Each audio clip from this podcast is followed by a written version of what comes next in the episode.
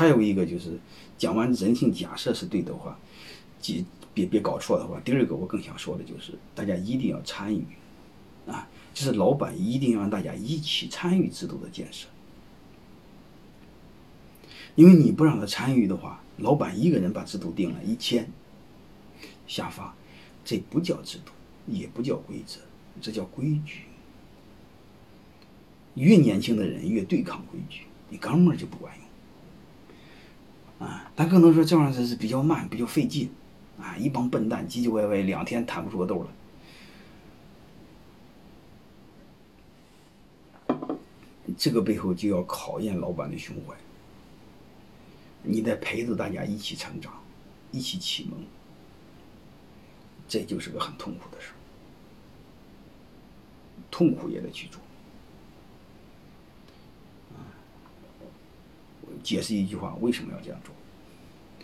伟大的组织决策永远是慢的，但是你一定要知道一句话：决策越慢，它的执行效率越高。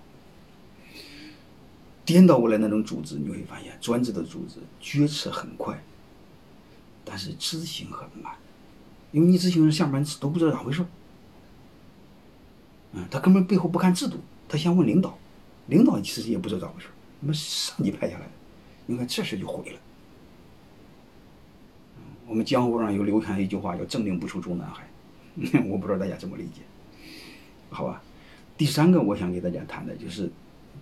这个 PPT 上的第四位四第四个第四条叫四位一体，责任、权利、风险和利益视为一体。你比如我们的采购管理，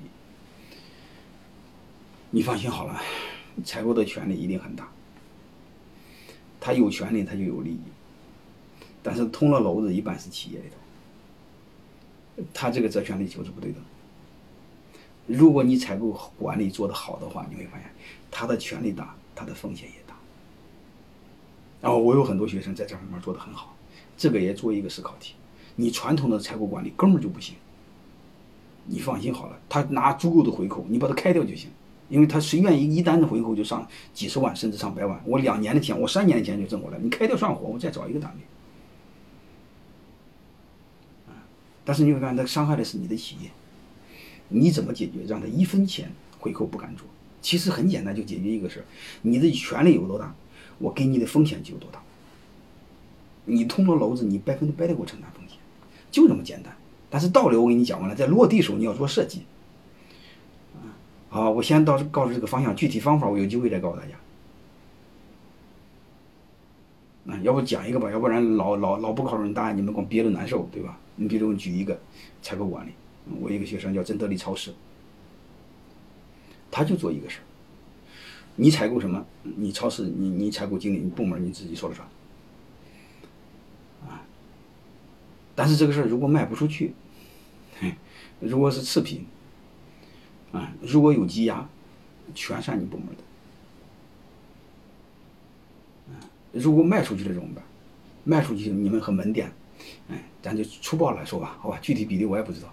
嗯然后采购利益哪一半，门店利益哪一半，就是说白了，你负责买，我负责卖。但是卖不出去的风险是你的，因为你没买好。嗯，次品的风险是你的，压货的风险是你的。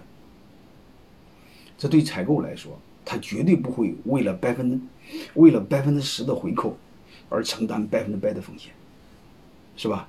你的智商低吗？如果你不用类似的这样招，你一定会发现。我一定会为那百分之十的回扣，来去承担这百分之零的风险。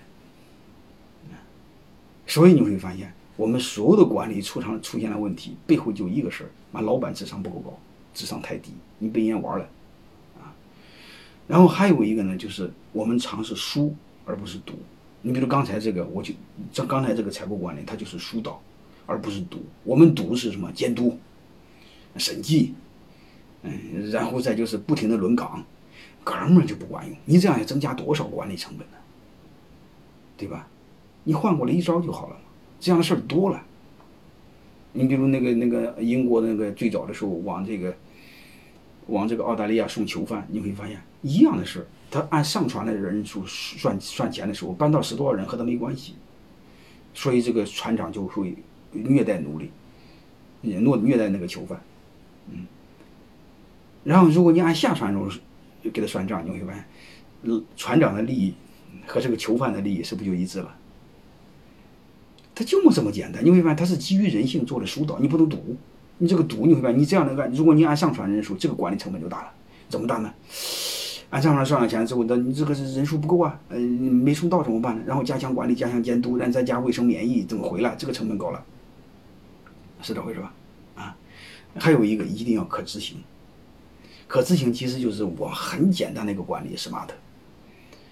我们大部分是不可执行在哪？就是 smart 那几个英文字母我们不符合。啊，我建议你老板好好解读那个东西。有时候员工都不了解，拿那个稀里哗涂，最后落地时候没法执行，没标准。还有一个取证取证困难。你这个制度是假的呀。还有一个取证人家不承认，你这个就就没法去做。我的一个观点就是没法证明的，第三方没法来证明的，没法量化的，没法可执行的，和战略目标相关的都不能做一个标准，你就不要去去做这个事儿，没有用的，你比如我们有些单位规定，一个员工一定一定要尊敬父母，孝敬老人，哎，这玩意儿没标准，而且越烂人在这方面做的越好。